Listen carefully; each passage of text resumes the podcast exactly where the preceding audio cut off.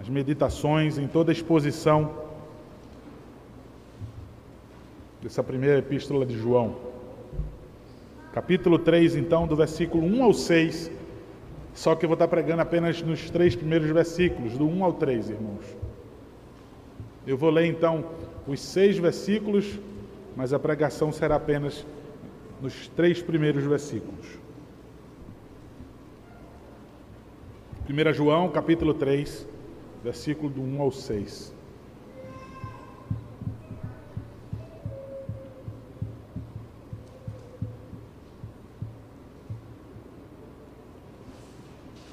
Diz assim, queridos irmãos, a preciosa palavra do Senhor. Vede que grande amor nos tem concedido o Pai, a ponto de sermos chamado, chamados filhos de Deus. E de fato somos filhos de Deus. Por esta razão, o mundo não nos conhece, porquanto não o conheceu a Ele mesmo.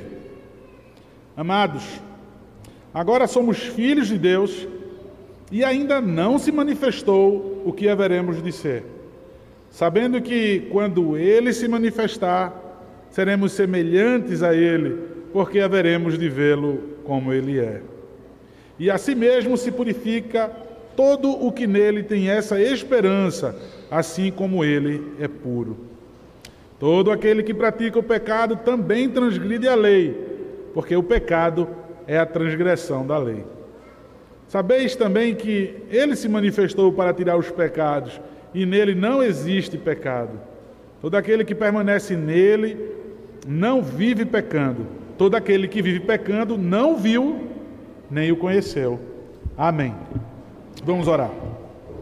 Deus Todo-Poderoso,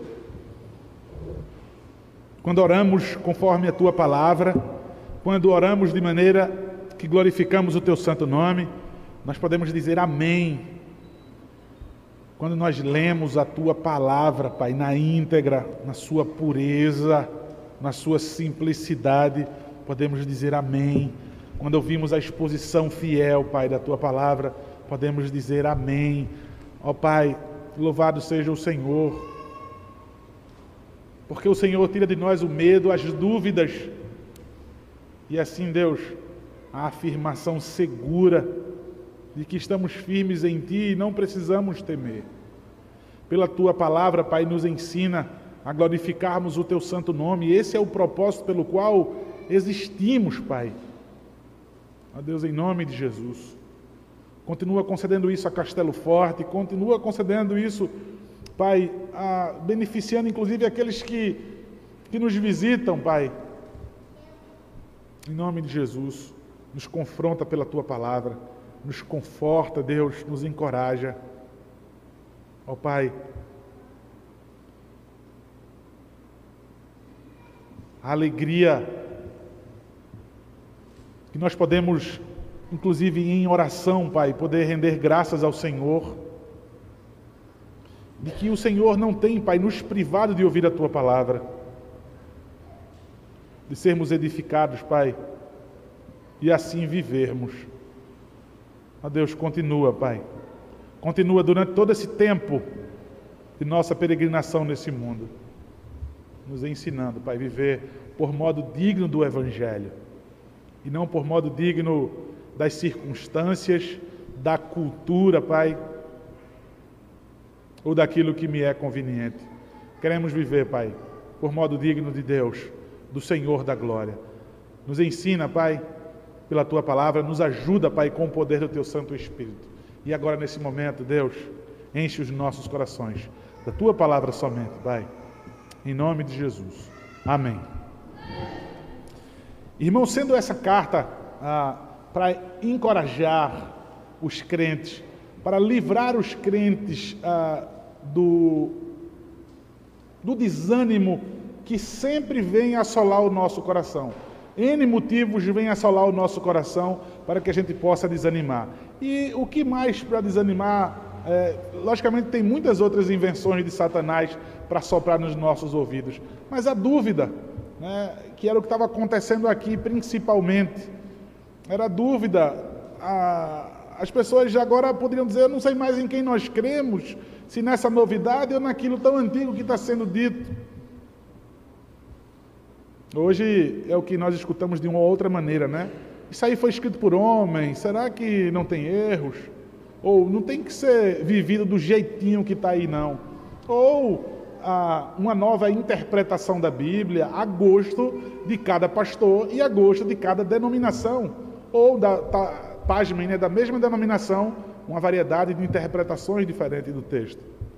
Quando não há nenhuma mágica, não há malabares para se fazer, a não ser pegar a intenção real do texto e assim diz o Senhor. Aquilo que diz o Senhor, queridos, e aplicarmos em nossas vidas. Então, João, inspirado por Deus, João, o apóstolo, com uma necessidade urgente de ver alguns irmãos sucumbindo ali, alguns irmãos que já tinham professado a Cristo como Senhor e Salvador de suas vidas, agora estavam trôpegos, agora estavam mancos, e alguns já tinham desistido. Depois de dizer, queridos, tantas coisas maravilhosas, inclusive sobre a segurança do selo, da garantia que eles têm de, de ter o Espírito Santo dentro dele, deles, da igreja, ou seja, a unção do Espírito Santo neles. Ele agora vem ah, com um ar de perplexidade. Ele então começa o versículo 1 dizendo: Vede que grande amor nos tem concedido o Pai. Irmãos, a, esse, esse vede aí, João ele usa, e está assim no original, a, o imperativo. Porque João está dizendo assim: olha, é, por favor, não desviem o foco. Eu quero que vocês mantenham o foco naquilo que é essencial, naquilo que tem validade, naquilo que importa. Então, eu quero que vocês vejam que tipo de amor é que está sobre a vida de vocês? O que foi concedido para vocês e de quem foi que foi concedido? E como foi essa manifestação de amor? Não foi alguma coisa apenas da boca para fora e nem teve origem no homem. Mas o texto nos diz, João nos diz: vede que grande amor nos tem concedido o Pai. Irmãos, capítulo 2, versículo 5 e versículo 15, a gente tem visto essa questão, a gente já viu sobre essa questão do amor. Ele, inclusive, aqui no versículo 1 né, do capítulo 3, versículo 16, versículo 17, ele vai dizer. Lá no capítulo 4, ele ainda vai voltar a falar mais é, profundamente sobre esse amor de Deus. Mas veja, irmãos, ah, que tipo de amor? Porque tudo no mundo hoje nós ouvimos falar que é amor todas as formas do amor e etc, e etc, etc. O, o, o, amor ele tem sido hoje pintado, né, de várias cores para que as pessoas possam receber e declarar que de fato isso é amor e que isso possa ser inquestionável. Mas então João diz: vejam que grande amor. Para dizer, veja, não é aquilo que vocês conhecem de amor, não é aquilo que o mundo fala sobre amor mas ele diz: vejam que grande amor. Essa expressão grande aí, ah, ou que tipo de amor em outras traduções, né? Ou seja, a expressão colocada aí no grego, ela é colocada para causar espanto mesmo, para causar admiração, para causar perplexidade. Ela só aparece mais outras seis vezes, quer dizer, seis vezes no Novo Testamento, inclusive uma aqui. É para causar espanto mesmo. Mas aqui, precisamente, ele quer que cause uma admiração. Não é um amor qualquer. Olhem, notem, observem. É algo diferente de tudo aquilo que vocês conhecem. Que grande amor é esse que Deus tem nos concedido. Incrível, queridos. Incrível como uma leitura rápida nos passa desapercebido e muitas vezes a gente fala sobre o amor de Deus como o mundo também tem falado.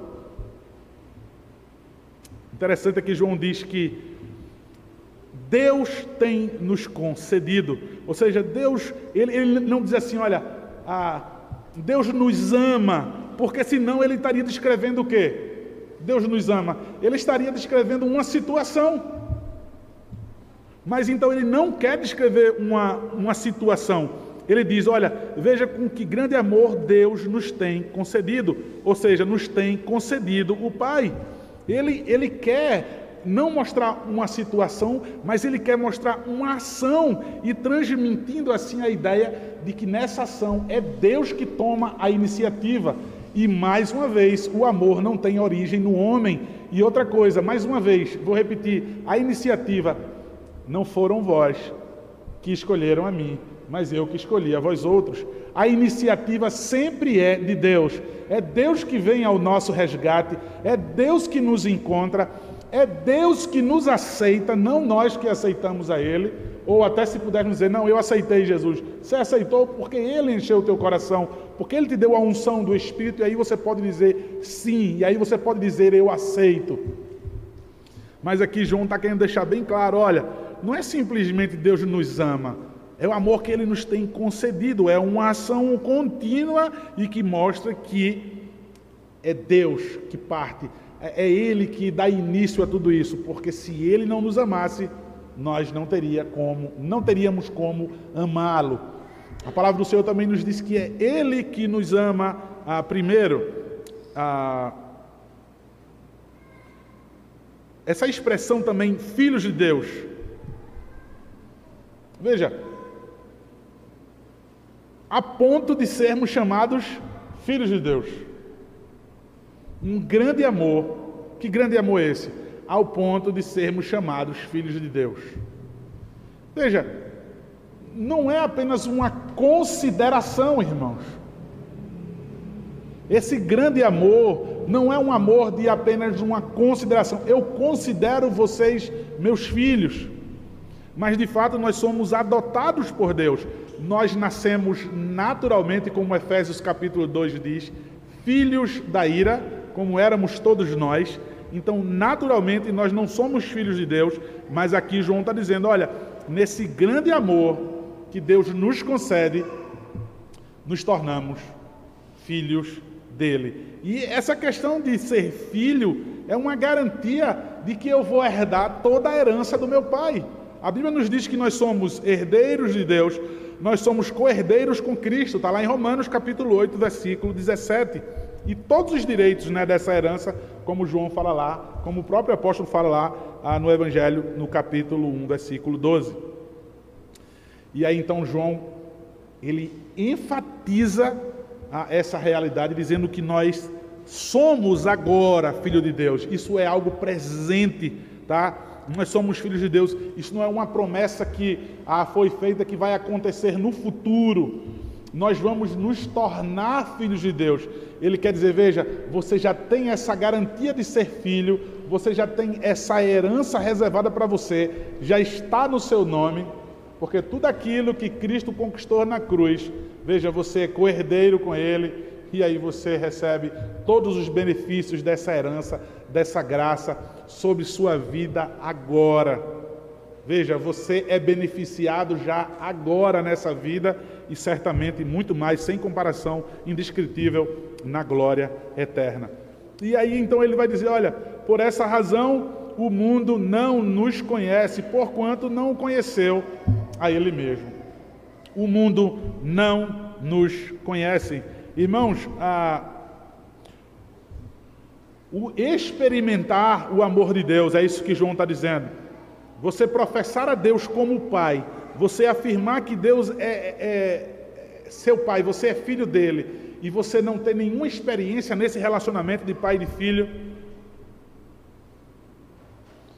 Quando eu digo que alguém é meu pai, e de fato, na essência do que significa ser pai, eu vou ter toda a segurança nele, de toda a provisão sobre minha vida, todas as minhas necessidades, o meu pai vai prover para mim. Meu pai sabe o que eu preciso muito antes de eu pedir, muito antes de eu abrir minha boca. Toda a proteção, veja, eu confio em Deus, eu confio no meu Pai, para que Ele possa prover absolutamente todas as minhas necessidades, para que Ele me proteja e que isso não tenha um prazo perecível, isso não tem um prazo de validade, mas isso é eterno. Então ele vai dizer, João vai dizer, veja, o mundo não vai conhecer vocês, o mundo não vai ter consideração por vocês, porque eles não têm o mesmo pai que vocês. Tá? Então a palavra dele é: o mundo não nos conhece, porquanto não conheceu a ele mesmo.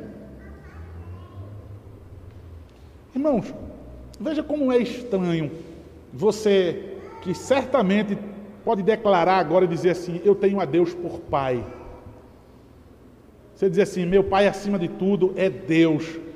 E aí eu quero te colocar agora, ah, para que você possa, de fato, num conflito interno no seu coração, eu quero que a palavra faça isso. Por que, é que você declara que Deus é Pai e você não tem nenhum relacionamento com Ele de filho? Veja, eu, ele é meu pai porque eu confio nele, porque eu espero nele. Isso é mentira. Isso é mentira. Tá? Nós não esperamos em Deus, nós não confiamos em Deus muitas vezes. A gente corre, tenta com as nossas mãos, a gente vai, a, faz lisonjas, bajulações aos homens, confiando no braço do homem. E quando todas as fichas já foram gastas, quando não existe mais nenhuma alternativa, quando não existe saída, quando me bate o desespero, ninguém quer me ouvir, ninguém quer me estender a mão, aí sim talvez eu suplique verdadeiramente. Mas enquanto a isso, é apenas gíria evangélica. Veja, eu faço tudo como eu quero, eu não quero saber sobre a vontade do meu pai sobre a minha vida, eu não dou a mínima para a vontade desse meu pai, não dou a mínima, mas eu espero que ele me dê todas as coisas, eu espero que ele me proteja para sempre. Mas eu só não quero ouvir absolutamente nada que ele tenha para me dizer. E o que ele disser, eu vou ponderar para ver se é pertinente. Veja, você começa a entender que de fato é muito estranho esse relacionamento seu com o seu pai. É muito estranho. Veja, você não conhece é estranho e, é, e a gente pode ouvir a palavra dizer não conhecemos, porque eu não tenho nenhuma experiência com esse Deus. Veja, mais uma vez, deixa eu perguntar a vocês: ah, você tem alguma experiência que você poderia dizer, eu tenho certeza que foi Deus? É muito bom, irmãos, quando as coisas a, acontecem ou não acontecem e a última palavra que a gente diz é: foi da vontade de Deus. Quando em nenhum momento eu confiei, quando eu tive, era desesperado o tempo todo. Enquanto eu falava, eu confio em Deus, está na mão de Deus, eu tremia por dentro. De fato, eu não confiei. Isso é uma das formas que a gente mais desagrada a Deus, que a gente mais peca, a incredulidade. Mas falar da boca para fora é muito fácil. E o crente gosta de falar isso, que espera em Deus, que crê em Deus, que ama Deus. Mas você tem você tem uma coleção de experiências para dizer assim: olha, eu me coloquei diante do Senhor, eu supliquei a Ele, apresentei Ele a minha necessidade e eu confiei o tempo todo. Aí você começa a ter uma coleção de experiências de dizer: rapaz, eu conheço a Deus. Veja, eu conheço a Deus, o que se revelou na Escritura Sagrada, e eu posso dizer o que foi que eu já vivi com Ele. Eu não estou dizendo aqui que você deve viver experiências extras bíblicas, não estou dizendo isso, tá? Para que você possa querer, como a música diz, mover o sobrenatural aí, dizer, ó, experiências que eu vivi, quero fazer regra então para a igreja, né? Não estou falando isso. E nem estou falando que você simplesmente fez coisas miraculosas para os homens a te admirar na igreja e te ter como mais espiritual, como acontecia lá em Corinto, né? Que as pessoas queriam falar ah, uma língua que ninguém entendia para mostrar espiritualidade, né? Não tem nada a ver com isso, mas experiências de confiança, de ouvir a voz do Senhor e dizer: Assim eu farei, meu Pai, eu vou esperar e eu vou descansar somente no Senhor. Então veja que estranho, você não tem esse relacionamento. Agora, se você tem esse relacionamento de pai e de filho, não espere o mundo aí fora conhecer você, ou aceitar você, ou considerar você, ou ele ter uma simpatia, porque você não é da família dele, você não é da família das trevas, você não é filho do diabo, só existe duas famílias. Já viu que eu, eu falei, a Tiago vai dizer bem claro, né? João faz isso o tempo todo, está constituído. É filho do diabo, não é filho de Deus. Tiago vai dizer: quem quiser ser amigo do mundo, já se constitui inimigo de Deus. É bem claro. Não espere o mundo lhe receber, a não ser, a não ser que você esconda a sua paternidade. E sabe como é que você esconde sua paternidade? Mostrando uma paternidade superficial e mentirosa, como o mundo também diz que tem Deus. O mundo todo diz que tem Deus. O macumbeiro, quando está lá tocando, batendo o bumbo lá, ele fica dizendo o tempo todo que maior que Deus, ninguém. Maior que Deus, ninguém. E nem por isso ele é artista gospel. E nem por isso a igreja quer aceitar o macumbeiro. Então, você camuflar, você esconder a sua paternidade, vai ser a maneira de você ser aceita pelo mundo. A única maneira de você ser aceito no mundo é se você esconder a sua paternidade. Se você tiver vergonha do seu pai. Está lembrado o que é que Hollywood ensina a gente desde pequenininho? A gente ter vergonha do nosso pai. Os filmes ainda hoje. Filme de Hollywood não cansa de fazer isso, né? A criança não quer que o pai leve ele até a porta da escola porque ele tem vergonha. Vergonha de quê? Aí ele desce do carro e os colegas começam a zombar dele. Quando fizeram isso comigo, eu digo, tu tá zombando, eu tenho pai, rapaz, e cadê o teu? Tu não sabe onde é que tu tá? Eu sempre tinha uma respostinha para dar, né? Eu digo, pai, que maravilha, eu tenho pai. Todo mundo, olha, paiinho, né? Manhinha veio trazer, né? Eu digo, pai, que privilégio eles me trazerem aqui. Mas seja em Hollywood, no filme, seja aqui no Brasil, vergonha do pai, vergonha da mãe, vergonha da sua filiação. É o que muitas vezes os crentes vivem. Vai, me declara, declara que, Deus é teu pai, me prova que Ele é teu pai. Por uma confissão da tua boca, o mundo faz isso, com mais propriedade do que você. Eu quero ver a sua intimidade. Se Ele é teu pai mesmo, eu quero ver a sua intimidade. Quanto tu conhece, quanto tu caminha. Me fala sobre tuas experiências nessa caminhada com teu pai. O mundo não vai te conhecer. A gente vai ver em Romanos capítulo 8, Gálatas 3 e Gálatas 4, esses termos aí sobre filiação, sobre adoção, porque de fato não éramos, foi esse grande amor, a ponto de sermos adotados, de sermos declarados com a filiação verdadeira amor de Deus. O versículo 2, então, João continua: Amados, agora somos filhos de Deus e ainda não se manifestou o que haveremos de ser. Sabemos que quando ele se manifestar, seremos semelhantes a ele, porque haveremos de vê-lo como ele é. Essa expressão amados, eu uso muitas vezes, é porque tem um falso pastor, eu conheci um falso pastor que ele fica chamando todo mundo de amado, né? E aí terminou que isso virou uma gíria, assim, de brincadeira. Não creio que isso está quebrando o mandamento, né? não estou usando a palavra do Senhor, mas a expressão dele. Mas ela aqui usada nessa verdade aqui, ele está querendo colocar, veja, a, essa ideia passiva. Você de fato é amado por Deus, você é amado de Deus. É como se ele dissesse, vocês já entenderam, né? Que vocês são, esse grande amor de fato está sobre a vida de vocês, que vocês são filhos. Então ele diz, amados, agora somos filhos de Deus.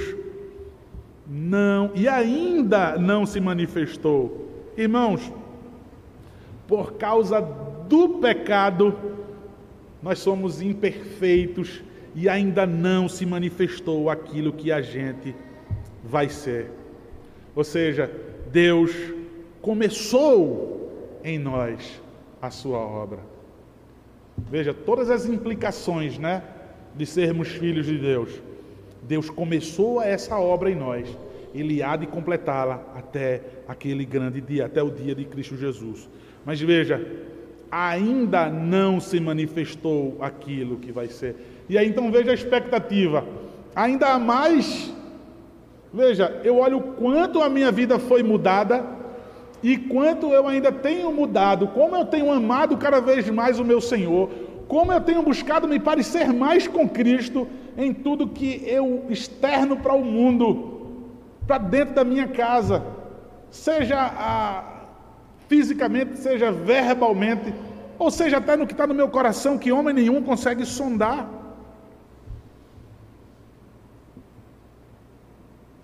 Eu ainda não sou aquilo que eu devo ser ainda não se manifestou.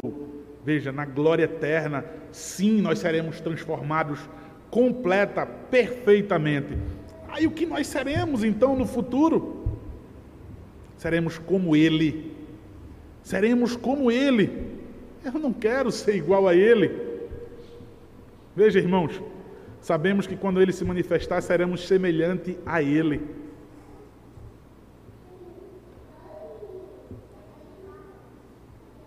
Semelhantes a ele. Paulo, 2 Coríntios 3,18. E todos nós, com o rosto desvendado, contemplando como por espelho a glória do Senhor, somos transformados de glória em glória na Sua própria imagem.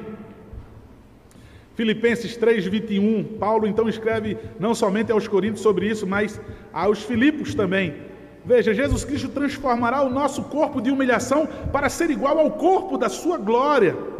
E quando ele escreve aos Colossos, então, no capítulo 3, no versículo 4, quando Cristo, que é a nossa vida, se manifestar, então vós também sereis manifestado com ele em glória. Nosso corpo e a nossa alma, na conclusão da obra do nosso Senhor sobre nossas vidas, nós seremos iguais a Ele. Veja, não igual, a Bíblia não quer dizer que você vai ser igualzinho, até porque, irmãos, Romanos capítulo 8, versículo 29, nós vemos que Ele é o primogênito de muitos irmãos, tá? Então, a primazia está em Cristo Jesus, mas veja, a semelhança dele, ou seja, nós iremos compartilhar a, da, da, imortalidade é, do Senhor Jesus e quantas outras coisas né, nós vamos receber por sermos semelhante ao corpo do nosso Senhor Jesus Cristo. Irmãos, seremos semelhante a Ele. Sabe, sabe o que é que me deixa temoroso como pastor? Sabe o que é que me angustia? É a falta de interesse de querer ser semelhante a Ele. Veja, se na nossa igreja, toda honra, toda glória, todo louvor ao nosso Senhor, onde toda palavra, toda pregação deve culminar em Cristo Jesus. Ele é o autor e o consumador da nossa fé. Veja, a sua vida, a sua obra, aquilo que nos enche de esperança, de ardente expectativa, é nos concedido nesse grande amor. E aí eu, eu sinto como que nos corações esfriam. Para quê? Para ser semelhante a Ele. Eu tenho tantos ídolos, eu tenho tantos ícones nesse mundo. Eu queria ser igual a Ele. Eu queria ter o que eles têm. Me fala sobre essa vida, me fala do imediato. Eu não creio numa vida por vir. Você não está vendo como eu vivo, apesar de declarar que sou crente de que Deus tenho Deus como Pai? Eu vivo como se não cresce na Jerusalém celestial, na eternidade dos céus. Eu não creio nessa promessa. Tudo isso para você me dizer que eu vou ser semelhante a Jesus? Seja sincero, você não quer ser. Você não tem nenhum interesse em ser semelhante ao Senhor Jesus. Porque, porque desde o dia em que você disse que é crente, do qual você diz que, é, que Deus é seu pai, por que você não quer se parecer com o seu filho? Por que, que a igreja não se parece mais com Cristo a cada dia? Por que, que a igreja se molda cada vez mais a esse mundo? Veja, Deus não tem dado um, espírito de covardia, veja, mas de amor, ou seja, desse amor. E aí, como eu disse pela manhã, por que, que um vírus tão pequeno, um vírus, por que é que ele consegue revelar uma coisa que é menor ainda que ele? A fé dos crentes dos últimos dias. Que terrível, irmãos. Eu vou dizer de novo, para que ah, o teu coração ah, seja logo congelado de uma vez, e se for da vontade de Deus, você seja condenado, mas de outra forma, que é o que eu desejo ao pregar, é que acenda e que queime no seu coração esse desejo de ser semelhante a Ele, a Cristo. Veja, tudo isso para que você possa ser semelhante a Cristo. Você deseja isso no seu coração nessa noite? Veja, somos igreja. Eu tenho que pregar sobre isso. Mas então eu, eu preciso fazer isso. Veja, se estamos tentando aplicar a palavra nos nossos corações, daquilo que a, a, nós lemos, aquilo que inspirado foi preservado, escrito em nós, até nós hoje, a Bíblia Sagrada. Eu tenho que fazer com que o seu coração e o meu desperte para essa realidade. Tudo isso para você se tornar semelhante a Ele. Você tem parecido com o que até hoje? Você tem se parecido com o filho desse seu pai, que tanto te ama, do qual você diz que conhece, da qual você diz que tem experiências que você crê?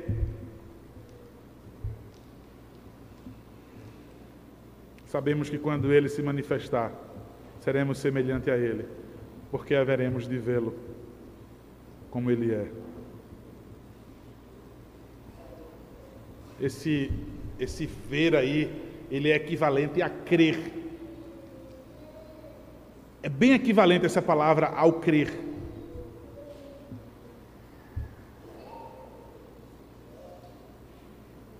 Quando ele se manifestar, a tua falta de interesse de se parecer com Cristo faz com que você deseje protelar cada vez mais essa manifestação. Ainda não, Senhor. Ainda não, eu tenho tantos planos para mim mesmo. Eu tenho tantos planos carnais. Eu tenho tantos planos que ainda sejam lícitos, ainda que não sejam pecaminosos, não se igualam à glória por vir, não se igualam à sua semelhança da qual você vai se tornar nele, em Cristo Jesus. ainda não se manifestou e alguns crentes desejam em seus corações não se manifeste.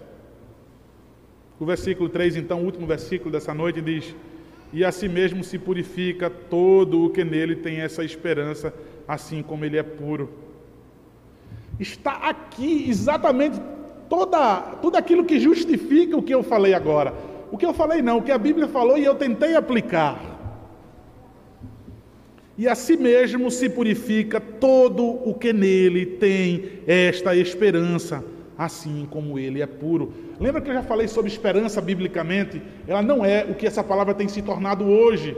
Talvez aconteça, mas de uma convicção forte, uma convicção, e aí não sei se eu posso dizer verdadeira, se eu posso juntar essas duas palavras, mas se for redundante não tem problema.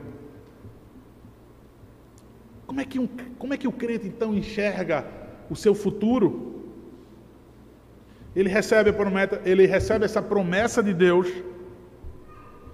de uma completa restauração em Cristo Jesus, vivendo nessa esperança, ele vai viver se purificando cada vez mais, cada vez mais se parecendo com Cristo. Irmãos, todo aquele que tem essa esperança nele se purifica assim como ele é puro. O que João está aqui é declarando um fato. João, ele não quer é, expressar aqui um desejo de dizer assim, que a si mesmo se purifique.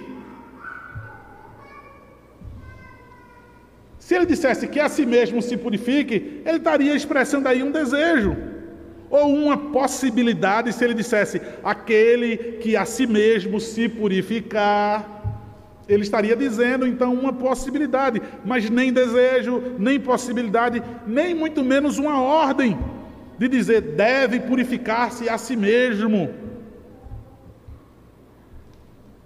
João ele coloca esse fato, ele declara que isso é um fato com esses termos afirmativos. Todo aquele ou todo o que nele tem essa esperança, assim como ele é puro, então ele se purifica. Observe para o texto, irmãos, um fato, uma afirmação, e a si mesmo se purifica todo o que nele tem essa esperança, assim como ele é puro. Posso ler de novo, e de novo, e de novo, para tentar abrir a nossa cabeça, o nosso coração? Não um desejo, não uma possibilidade, não uma ordem, mas um fato.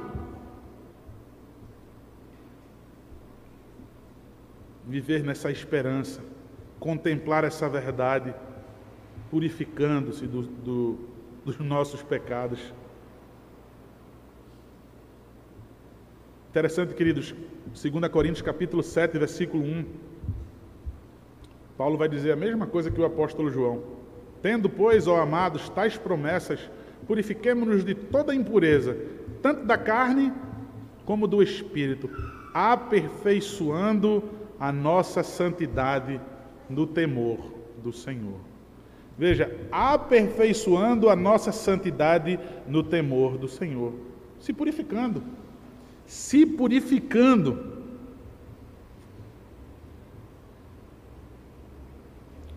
No capítulo 1, no versículo 7 dessa carta, nós vimos João dizer: Se temos comunhão com Jesus, temos que nos purificar dos nossos pecados, né, pelo sangue de Cristo. E lá no capítulo 2, no versículo 6, se nós afirmamos que temos comunhão com Ele, devemos andar como Ele andou. Veja, esses três próximos versículos aqui, o 4, o 5, o 6, vai falar sobre o pecado. E ele vai mostrar que não adianta uma afirmação de ser filho de Deus Veja, ela é discrepante, ela é falsa, ninguém pode dizer isso e ninguém pode afirmar isso por causa de uma vida sendo vivida sob o domínio do pecado e na prática do pecado. Mas sobre essas três coisas, irmãos, grande amor, eu já sou filho de Deus. Veja, veja que coisa incrível. Não se manifestou o que esse filho de fato significa é, em sua completude. Eu estou aguardando Cristo se manifestar, a volta de Cristo, para que eu possa ser perfeito naquilo que Deus pensou desde a eternidade sobre mim, o que eu seria durante toda a eternidade. Não isso que eu sou agora, esse corpo de morte, aquilo que Ele tem reservado para mim durante toda a eternidade aquilo que minha imperfeição, meus pecados ainda não permitem.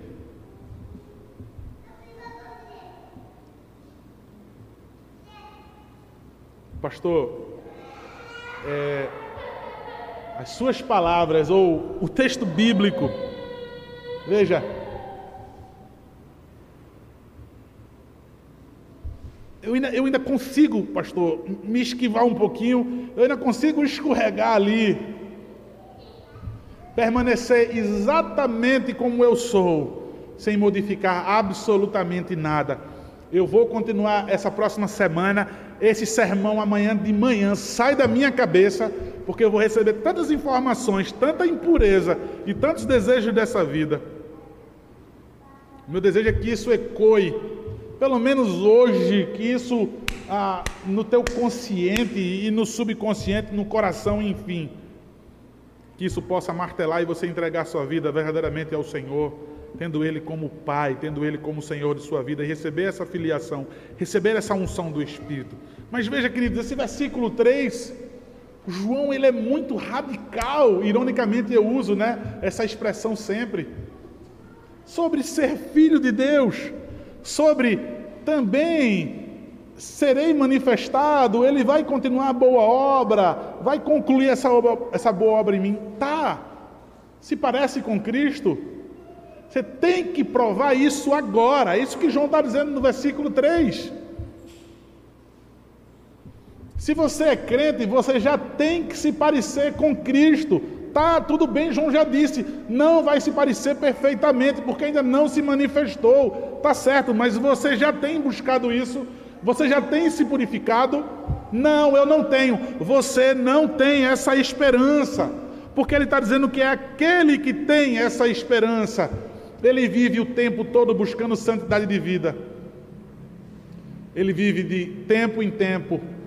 Veja, acordando e dormindo, pensando como se parecer mais como com Jesus Cristo dizer, parecido com Cristo, eu vou ser muito mais amado pelo Senhor a cada dia. Veja, é o propósito pelo qual eu vi a existência nesse mundo. Veja, a criação e a restauração. Você ouve essa palavra, você é alvo dessa restauração do homem, a sua redenção em Cristo Jesus, sua purificação, talvez pela paciência do Senhor, por causa desse grande amor, ele tolerou até hoje. Talvez ele aguardou até hoje você já ouviu, né, sermões que dizem: olha, cuidado, o dia de amanhã, você não sabe o dia de amanhã. Pode ser que você não morra e viva ainda mais 50 anos, 100 anos, mas talvez essa palavra ah, não, não entre mais no seu coração, talvez seu coração fique impermeável, a consciência então cauterizada. Mas então prove, prove que você é filho de Deus, prove para você mesmo, depois para o mundo que você é filho de Deus, que vive nessa ardente expectativa, nessa esperança de que será glorificado quando o Senhor se manifestar, porque eu me pareço cada vez mais com o meu Senhor e com o meu Salvador, exatamente como Ele é. Queridos irmãos, o Senhor tenha misericórdia da sua vida, que o Senhor tenha misericórdia da minha vida, para que assim busquemos ouvir a Sua palavra, irmãos. Que isso possa ter sido uma injeção de ânimo, um encorajamento, um despertar, um renovo e dizer obrigado, Senhor. Obrigado porque tu me estende a mão nessa noite. Que é o que o Senhor faz quando ele dá a sua palavra, quando ele nos concede a sua palavra, quando ele nos concede o seu amor. Eu me rendo e eu digo: Pai, eu quero ser filho do Senhor. Eu quero ser teu filho, ouvir a tua voz e te obedecer. Amém, queridos? Vamos ficar de pé e vamos agradecer então ao Senhor, louvando a Ele. Salmo de número 11.